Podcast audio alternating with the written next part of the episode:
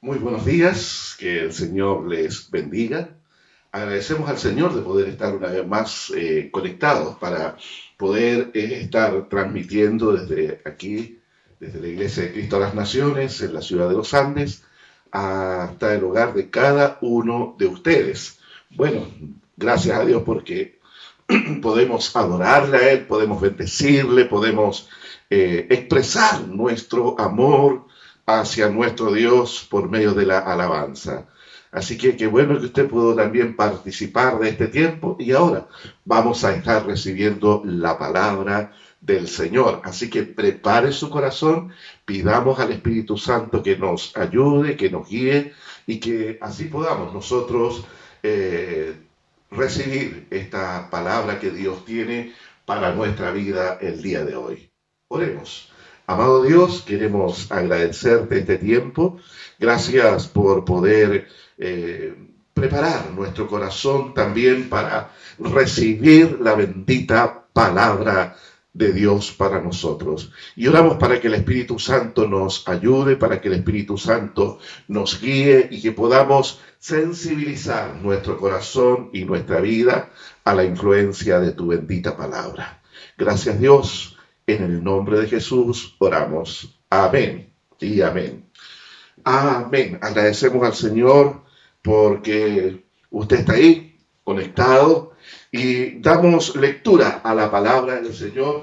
Acompáñeme aquí a Segunda de Corintios, capítulo 12, verso 7 en adelante, hasta el versículo 10. Segunda de Corintios, capítulo 12, versículo 7 en adelante. Y leo en el nombre del Señor. Para que la grandeza de las revelaciones no me exaltase desmedidamente, me fue dado un aguijón en mi carne, un mensajero de Satanás que me abofetee, para que no me enaltezca sobremanera. Respecto a lo cual tres veces he rogado al Señor que lo quite de mí. Y me ha dicho, bástate mi gracia, porque mi poder se perfecciona en la debilidad. Por tanto, de buena gana me gloriaré más bien en mis debilidades, para que repose sobre mí el poder de Cristo. Por lo cual, por amor a Cristo, me gozo en debilidades, en afrentas, en necesidades, en persecuciones, en angustia, porque cuando soy débil, entonces soy fuerte. Sea bendecida esta palabra. Vemos aquí nosotros en esta escritura una inesperada respuesta que recibe un hombre que está aquejado por una dolencia que ya le había acompañado durante bastantes años en su vida. El clamor de este hombre es para ser librado de esta aflicción que suponía un duro obstáculo para continuar con la obra que Dios le había encomendado.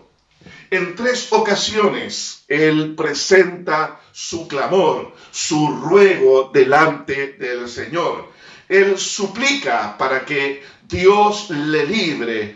Pablo había sido testigo y lo seguía siendo de cómo Dios a través de él, por la gracia que le había concedido el Señor, él eh, ministraba a los enfermos, ministraba a la gente necesitada y muchos milagros eran hechos a través del ministerio de este apóstol. ¿Acaso este mismo Dios que le había llamado, que le había apartado para el ministerio y que le había utilizado grandemente para traer sanidad a mucha gente necesitada. ¿Acaso Dios no podía también a él sanarlo? liberarlo de esta aflicción? Claro que por supuesto que Dios tenía el poder para hacerlo. Y por eso en tres ocasiones Él insiste delante de Dios para que sea liberado. ¿Cuál es la respuesta que Él recibe en estas tres ocasiones? La respuesta es la misma. Pablo, no te voy a sanar. Pablo, no te voy a conceder la respuesta que tú buscas, sino que te voy a fortalecer a través de la gracia para que tú puedas sobrellevar, soportar esta aflicción en tu vida. No está mal pedir por una aflicción que puede eh, estar afectando nuestra vida. No está mal pedir ser librado de aquellas situaciones adversas que nosotros encontramos en el camino. Pero vamos a ver por qué el apóstol no recibe la respuesta que él deseaba, sino que viene una respuesta diferente a su favor. Lo primero que vamos a examinar de este pasaje que hemos leído es que Pablo dice, el Señor me ha dicho, el Señor me ha dicho. Mire, esto nos habla de que en medio de la aflicción nosotros de verdad necesitamos escuchar la voz de Dios algo muy necesario, recibir de parte de Dios una dirección, una instrucción sobre nuestra vida, porque es lo único que logra aquietar nuestro espíritu cuando está perturbado por medio del sufrimiento. No se puede escuchar a Dios mientras nosotros estemos ansiosos y estemos turbados. El Señor le dice a Marta, ansiosa y turbada estás. María ha, escogido la mejor parte, la cual no le será quitada. Marta estaba afanada, estaba ansiosa por terminar todo eh, lo que estaba realizando, afanada allí por establecer orden en su casa. Pero María estaba a los pies de Jesús escuchando atentamente la voz del Señor.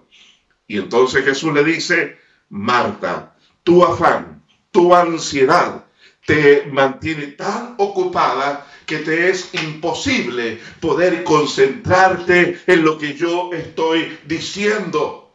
Pero Marta, ella ha dejado todo de lado, ha aquietado su espíritu, ha sosegado su corazón para poder estar en mi presencia y poder escuchar mi voz. Marta, María escogió la mejor parte y no le será quitada. Entonces, ¿qué es lo que necesitamos nosotros? En medio de la aflicción, lograr aquietar nuestro espíritu en medio de la, eh, delante de la presencia del Señor. ¿Para qué?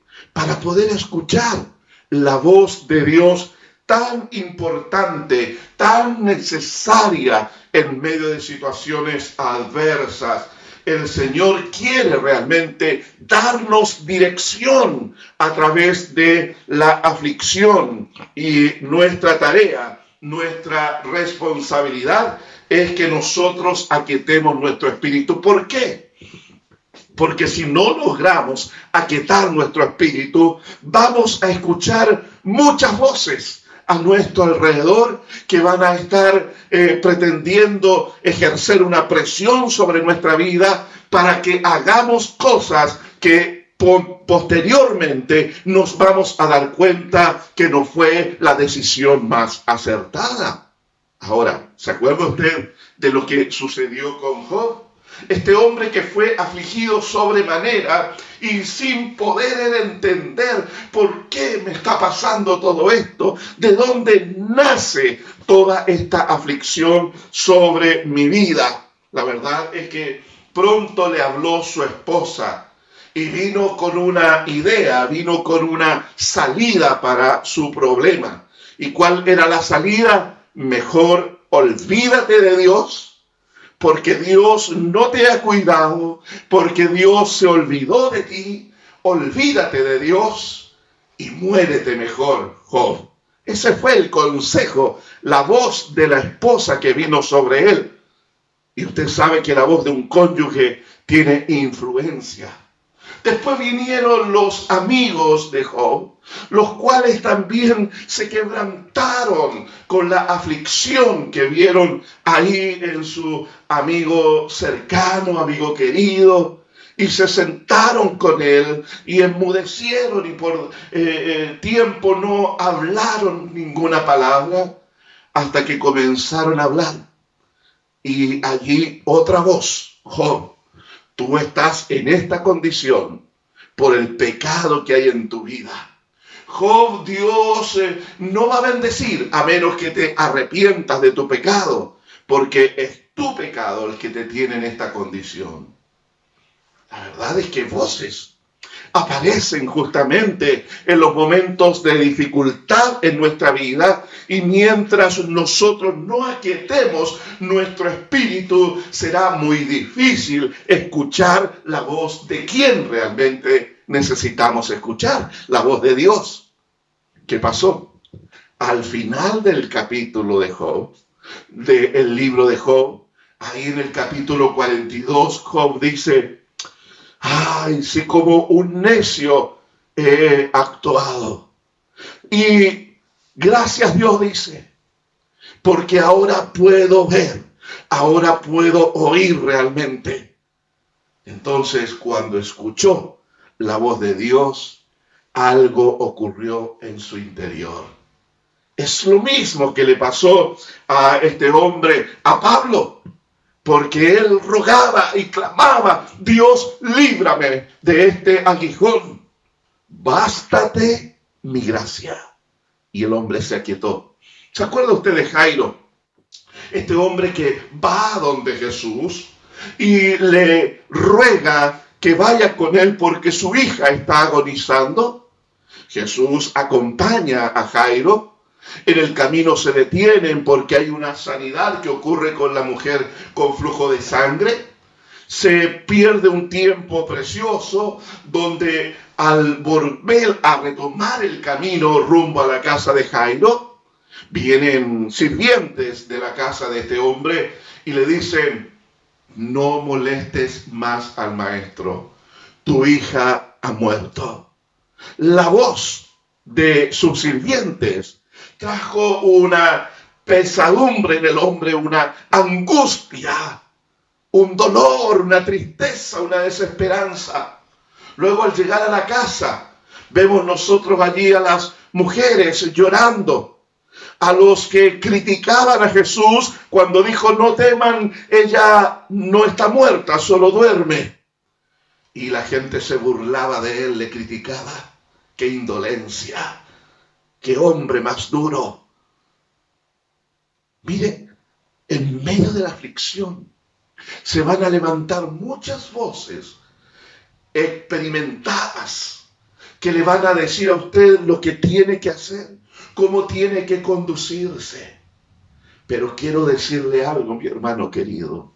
Usted tiene el maravilloso privilegio, la maravillosa bendición de poder aquietar su espíritu en medio de la aflicción para que pueda escuchar la única voz que le va a ayudar a salir de en medio de la situación que está viviendo. No quizás del problema, pero le va a ayudar a salir de esa actitud de incredulidad, de angustia en sobremanera, y usted va a poder tener paz en medio de la tormenta porque eso es justamente lo que hace la voz de Dios en nuestra vida. La verdad es que muchas veces el mensaje que vamos a recibir de parte del Señor no va a ser exactamente el que nosotros quisiéramos escuchar. Pablo quería escuchar, sí, Pablo, He escuchado tu clamor, he escuchado tu oración. Tú me has servido todo este tiempo. Por lo tanto, no puedo negarme a concederte lo que me pide. Sé sano desde ahora. Eso es lo que el apóstol quisiera haber escuchado. Pero él escuchó algo diferente. Bástate mi gracia. Bástate mi gracia. ¿Qué fue lo que permitió que el apóstol asumiera la respuesta de Dios como la mejor respuesta que él podía haber obtenido?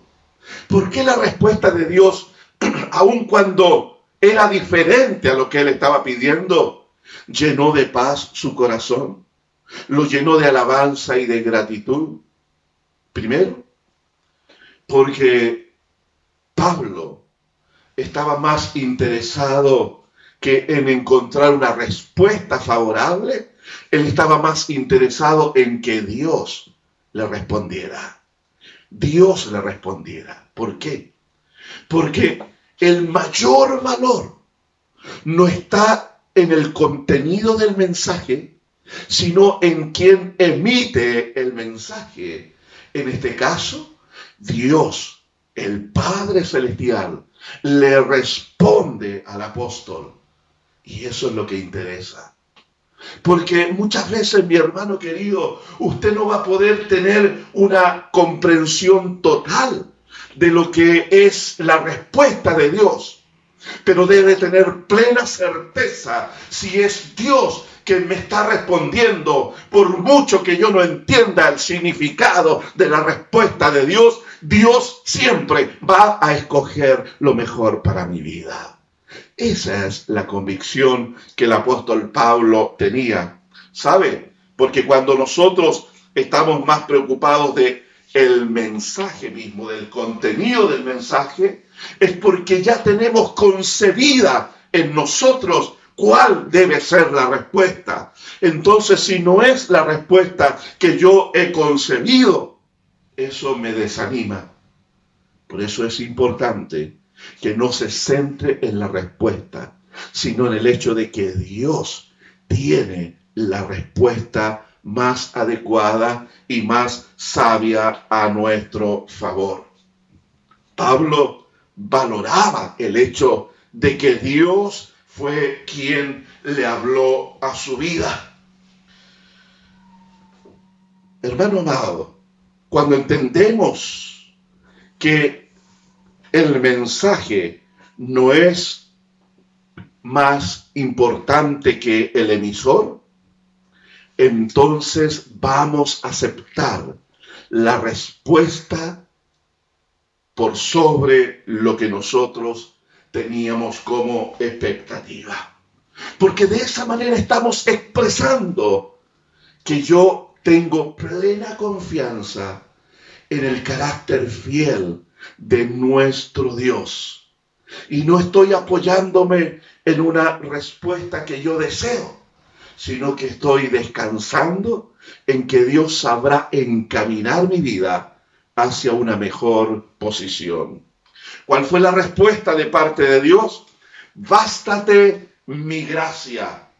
O sea, lo que Dios le está diciendo a Pablo, mi gracia es lo que realmente necesitas no que quite tu aflicción, pues esta aflicción está por un propósito mayor en tu vida.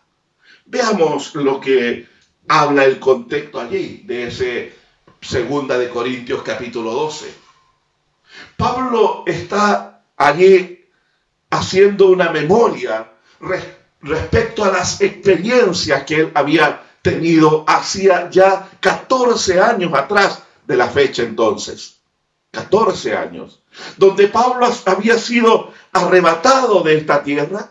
Y él lo dice en los primeros versículos de este capítulo, no sé si en el cuerpo o fuera del cuerpo, no sé, dice Pablo, pero lo que sí sé, que fui llevado allí, al paraíso, a la presencia misma de Dios, allí, y vi cosas maravillosas, vi cosas que el hombre no ha contemplado y escuché cosas que el hombre no ha escuchado.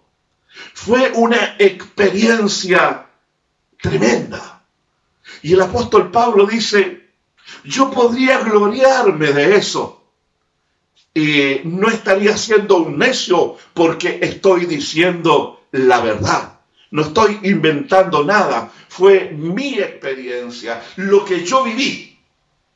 Y eso en comparación de otros, dice Pablo, es mucho más elevado. Entonces dice, el problema es que si yo comparto esas cosas, si yo hablo de esto, puedo caer en un orgullo, puedo enaltecerme. Conozco las debilidades que hay en mí, conozco las luchas que hay en mi interior. Entonces, para que no me enorgullezca, para que no me sienta superior a los demás por las experiencias que Dios en su misericordia me ha permitido vivir, entonces me fue dado este aguijón en mi carne, un mensajero de Satanás para que me abofetee y me mantenga en un estado de humildad. Es por eso, ahora entiendo, dice Pablo, que Dios no ha querido responder a mi petición de que quite este aguijón de mi vida. Bástate mi gracia. Eso es. O sea, mi gracia es suficiente para que tú puedas sobrellevar todo esto, Pablo. Esta circunstancia adversa, este dolor, tiene un propósito en el trato que yo tengo sobre tu vida, eh, sobre tu carácter. ¿Puede usted ver lo que veía el apóstol Pablo ahora? Entonces, aquello no está en su vida por una casualidad, sino que está por un propósito de parte de Dios. Que lo que aprendemos de esto que por años había acompañado al apóstol? Primero, que las aflicciones que nosotros vivimos, que Dios permite en nuestra vida, nos ayudan para perfeccionar el carácter. Romanos capítulo 8, capítulo 5, versículo 3 al 5 nos habla acerca de eso. Nos ayudan las aflicciones a perfeccionar nuestro carácter. Usted y yo estamos experimentando en nuestro carácter un trato de Dios para ir desarrollando en nosotros la imagen de su Hijo. Y son justamente las circunstancias adversas las que colaboran con este propósito para ayudarnos a que nuestro carácter que necesita ser pulido, allí donde hay orgullo todavía, allí donde hay falta de paciencia en nosotros, allí donde hay a veces un trato indebido hacia el prójimo, aquellas cosas necesitan ser pulidas, necesitan ser perfeccionadas y muchas otras cosas más. Las aflicciones, nos ayudan a depender de Dios. A depender de Dios. Eso es lo que ocurría con este tremendo hombre de Dios. Mi poder se perfecciona en la debilidad. Nos ayudan. Porque cuando soy débil, entonces soy fuerte. Entonces la aflicción permanente en nuestra vida, eso de que no, no, encontramos recurso humano para poder sobrellevar ese momento, son esas las situaciones que nos llevan a mirar hacia lo alto y decir, Dios, en ti está mi esperanza. Tú eres el que sostiene mi vida. Reconozco mis limitaciones, reconozco mis debilidades, pero también puedo ver en ti, Señor, que eres el Dios que me fortalece. El Dios que me renueva la fuerza, el que está conmigo como poderoso gigante. Las aflicciones también nos mantienen en una actitud de humildad. La humildad algo que el Señor siempre promovió. Dijo, aprendan de mí, que soy manso y humilde, y hallaréis descanso para vuestras almas. La humildad. La tendencia nuestra es a compararnos unos con otros y ver que, ah, yo tengo mayor conocimiento, ah, Dios me usa más a mí, oh, mira eh, los dones que Dios me ha dado. Yo hago mejor las cosas. Competimos lamentablemente unos con otros. Pero cuando nosotros entendemos por medio de las aflicciones que vivimos, de que solamente dependemos de Dios y que si no es por la gracia de Dios, ni usted ni yo podríamos permanecer fieles al Señor por humildad y que todo lo que tenemos, todo lo que hemos recibido, no es porque yo lo haya ganado y conquistado, sino es por la gracia de Dios. Bástate mi gracia. Las aflicciones son tan importantes porque es el tiempo propicio para afianzar nuestra relación con Dios. Aproveche estos tiempos difíciles que estamos viviendo para profundizar su relación con Dios, para entender que solo en Dios hay esperanza segura. No ponga su expectativa en los hombres, en un bono, en cualquier cosa. Ponga su esperanza en el Dios Todopoderoso. También son un tiempo para expresar el gozo por nuestras debilidades, porque solo entonces veremos a Dios actuar en nuestro favor. En medio de las debilidades es donde nosotros somos fuertes en Dios. Por lo tanto, no importa si el tiempo de prueba es largo o es corto, lo que importa es que Dios prometió estar con usted en medio de las aflicciones. Oh, mi hermano querido, ¿sabe? Lo más importante en medio de la aflicción, que la respuesta que recibamos es saber que Dios está presente con nosotros. Porque su poder, como dice acá, la palabra se perfecciona en mi debilidad. Y vemos muchos ejemplos en la escritura. Vemos a Tomás cuando le es anunciada la resurrección. Tomás dice, si no meto mi mano en el costado, mi dedo en su mano, entonces no creeré. ¿Y qué le dice nuestro Señor? Tomás, no seas incrédulo, sino creyente. Ahí está la debilidad en la vida de este hombre, la incredulidad. El hecho de que todo tiene que ser comprobado, el hecho de que todo tiene que pasar por la razón. No todas las cosas pueden ser comprobadas. Usted no me puede comprobar que su nombre está escrito en el libro de los cielos, pero lo cree por fe porque está escrito en la palabra de Dios. ¿Se da cuenta? No todo tiene que ser comprobado. Pero la debilidad humana nos lleva justamente por el camino de la incredulidad. ¿Se acuerda usted también de Juan Marcos? Que se devuelve en el primer viaje misionero que iba junto con Bernabé y Pablo, ahí en el libro de los Hechos, capítulo 14. Se devuelve. ¿Por qué lo hace? Porque tuvo temor porque las circunstancias, la oposición, la persecución, las aflicciones eran fuertes. Y no confió en la protección de Dios. Se devuelve debilidades. Sansón, que tenía una fuerte debilidad por las mujeres, lo cual fue también su perdición al final. Debilidades en la vida del creyente. En el caso de Pablo, era la, el aguijón en su carne. ¿Cómo enfrentamos nosotros las debilidades para que éstas no sean un tropiezo? Porque están presentes. Y es importante, mi hermano querido, que usted aprenda a detectar cuáles son las debilidades, o como decimos eh, eh, en chileno, dónde le aprieta el zapato. ¿Cuál es la debilidad? o las debilidades que hay en nuestra vida, no debemos ignorarlas. No debemos nosotros desconocerlas. tenemos que lograr identificarla en nuestra vida.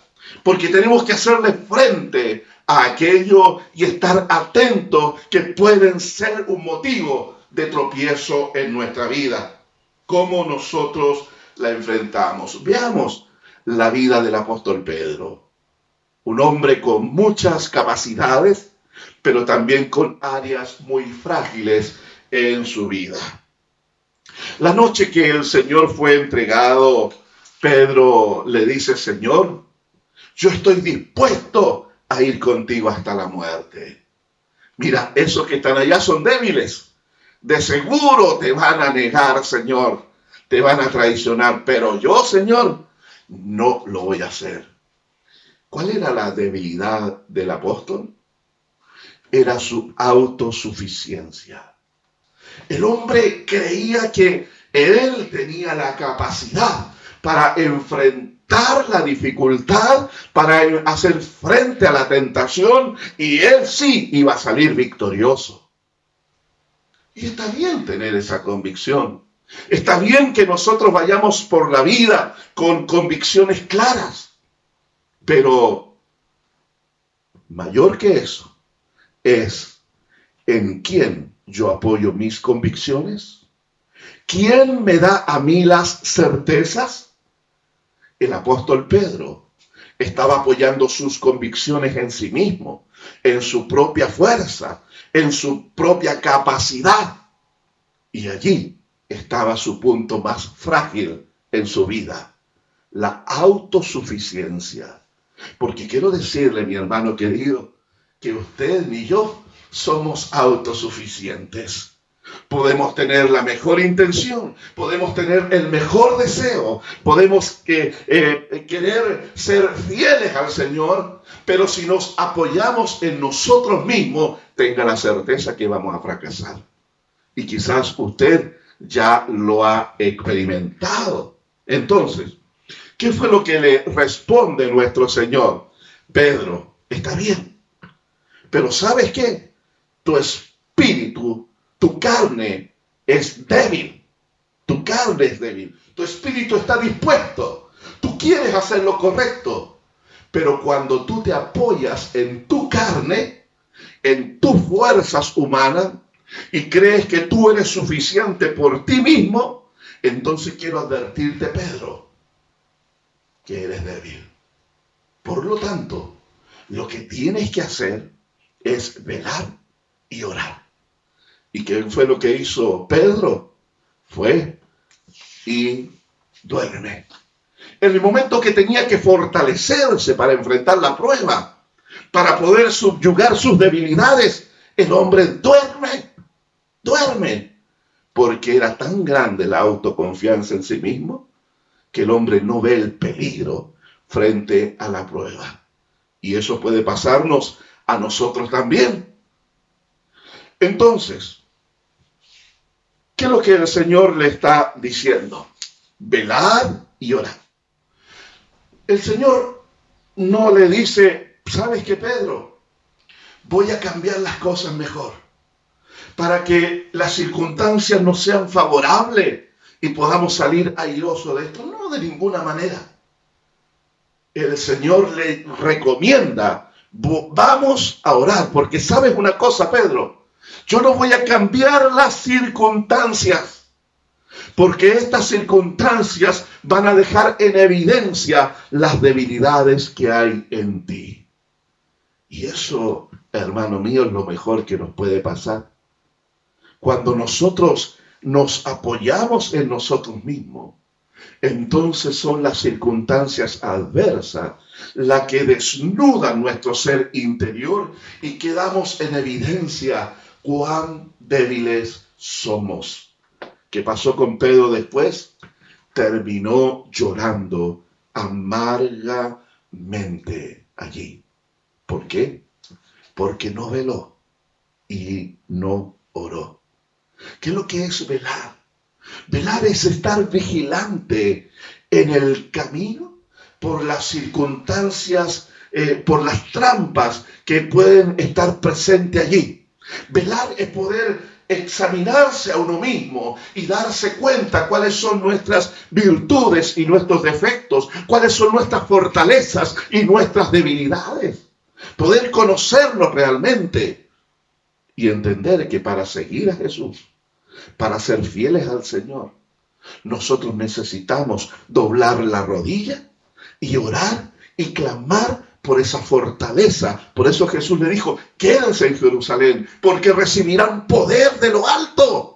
Y entonces recién podrán ser mis testigos porque serán capacitados sobrenaturalmente para que puedan hacer frente a las circunstancias adversas que van a encontrar en el camino y van a poder testificar con poder a través del testimonio de ustedes y a través de la unción de las palabras que pondré en ustedes.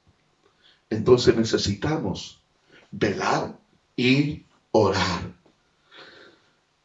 Pablo le recibe este aguijón en su carne para que no se enorgullezca, para debilitar en él la capacidad de orgullo, de arrogancia que estaba en su vida.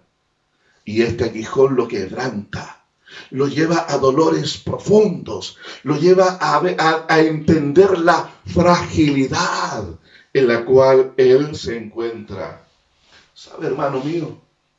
Dios no va a cambiar las circunstancias adversas que tú enfrentas en la vida hasta que éstas se conviertan en instrumento que te van a cambiar a ti. Lo digo de nuevo. Dios no va a cambiar las circunstancias adversas, aun cuando tú te peles la rodilla orando, porque Dios está queriendo que estas circunstancias sean las que cambien tu vida, tu corazón. ¿Por qué seguimos orando a veces por algo que no deberíamos estar orando de esa manera? ¿Por qué insistimos en algo de orar de cierta forma cuando Dios está esperando otro tipo de oración? Insistimos porque estamos tan esperanzados de que Dios cambie las circunstancias, de que Dios haga algo diferente en nuestra vida. Tan ansiosos, tan afanados en aquello que no logramos escuchar la voz de Dios. Dios me ha dicho, esa fue la respuesta que recibe el apóstol. Dios me ha dicho, Dios le habló a él. Hermano amado, Dios sigue hablando en este tiempo. Y Dios quiere hablar a tu corazón. Dios quiere hablar a tu vida. Y lo más probable que la respuesta de Dios sea, no voy a cambiar tus circunstancias, sino que voy a esperar que las circunstancias te cambien a ti, que te hagan una persona más sensible para escuchar mi voz, que te hagan una persona más dispuesta a experimentar la obra transformadora en tu vida. Eso es lo que Dios está esperando realmente. Porque Dios va a usar todo para nuestra perfección. Por eso hay que velar y orar. Velar para conocer los peligros que hay en el camino y cómo estos pueden atrapar mi vida por causa de mis debilidades y orar para fortalecernos en el Señor. Tres veces he rogado a Dios. Tres veces he insistido por esto. Pero no siempre la respuesta será conforme a lo que pedimos. Pero quiero asegurarte algo. La respuesta siempre será lo que realmente nosotros necesitamos. Así es. Y a veces volvemos a insistir como lo hacía Pablo, porque no alcanzamos a comprender que realmente eso que estamos recibiendo de parte de Dios es lo que necesito y no lo que yo quiero que ocurra.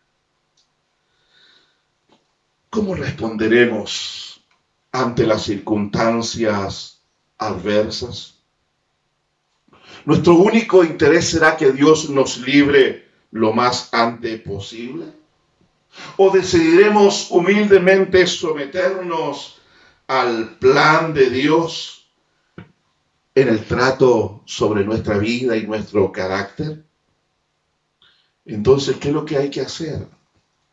Primero, escuchar su voz en medio de la aflicción. Sí, escuchar su voz en medio de la aflicción.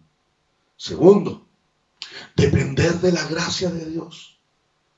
Depender de la gracia de Dios. No hay nada más que nosotros necesitemos delante del Señor. Es su gracia suficiente para mi vida. Porque la gracia es el favor inmerecido. Es la gracia la que nos abre la puerta a toda bendición del cielo sobre nuestra vida. Es la gracia la que nos va enseñando aquellas cosas que en nosotros necesitan ser tratadas por Dios.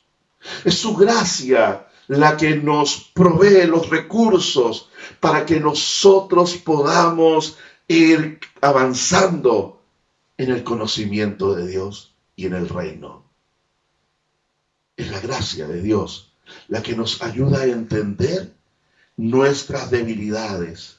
Y que a pesar de nuestras debilidades, Dios se ha propuesto de llevarnos adelante para que la imagen de su Hijo sea perfeccionada en nuestra vida.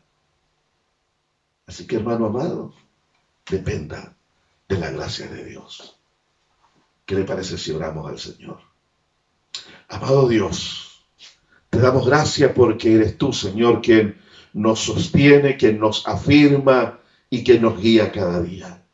Y yo te ruego, Dios de los cielos, que tú puedas traer ánimo y esperanza a nuestra vida. Que a través de esta palabra, Señor, tú puedas sostener nuestros corazones en este tiempo que lo necesitamos. Oh Dios, te pedimos tu bendición. Que cada uno de tus hijos, en especial aquellos que están pasando momentos difíciles en este tiempo, puedan ser fortalecidos en el camino. No permita, Señor, que el enemigo prospere en ninguna de sus artimañas. Reprendemos la obra de Satanás y oramos para que tú te glorifiques en el corazón de tus hijos y que tú los bendigas, Señor. Y que el Dios de gracia sea obrando allí para levantarnos y para poner en nosotros esperanza en cuanto al tiempo que estamos viviendo. No permita, Señor, que el maligno se enseñoree en nuestra vida, sino que seamos sostenidos por el poder de Dios. Gracias, Padre. En el nombre de Jesús. Amén y amén. Que el Dios de gracia les bendiga y le levante en su vida y en su corazón.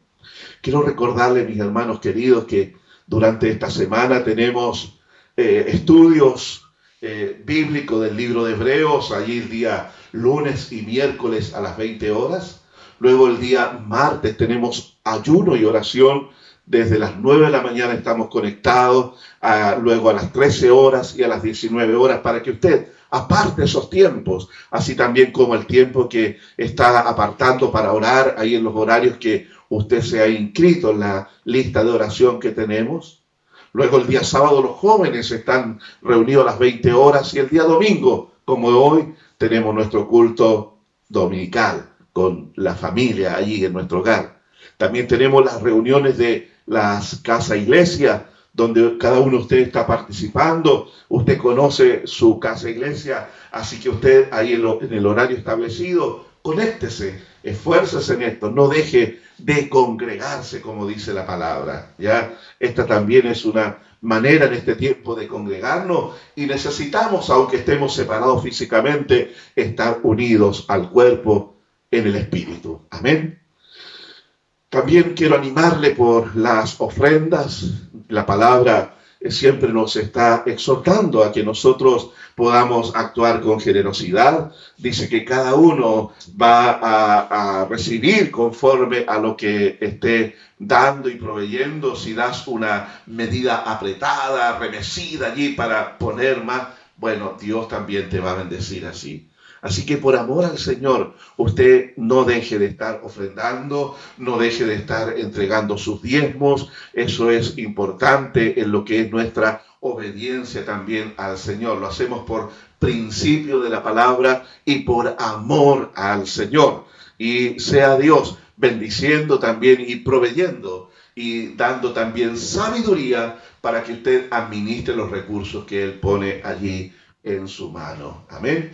Oremos por estas ofrendas y que Dios sea bendiciendo allí todo lo que es su economía y la obra de sus manos. Padre, te damos gracias, Señor, por estas ofrendas. Y pedimos, Señor, que tú bendigas al dador alegre, como dice tu palabra. Cada uno de tus hijos, Señor, sabe cuál es su responsabilidad y su deber para contigo. Y yo te ruego, Señor, bendiga, Señor, eh, al dador alegre, bendígalo, provéalo, susténtelo, Señor, dele gracia, dele sabiduría, dele, Señor, capacidades administrativas, de multiplicación de recursos, Señor. Ayúdalo, Dios, en este tiempo, Señor, donde eh, eh, eh, hay dificultades, Señor, seas tú glorificándote, Señor, y trayendo paz al corazón y bendiciendo, Señor, la vida de tus hijos. Cada familia de la iglesia sea bendecida y prosperada. En el nombre de Jesús. Amén y amén.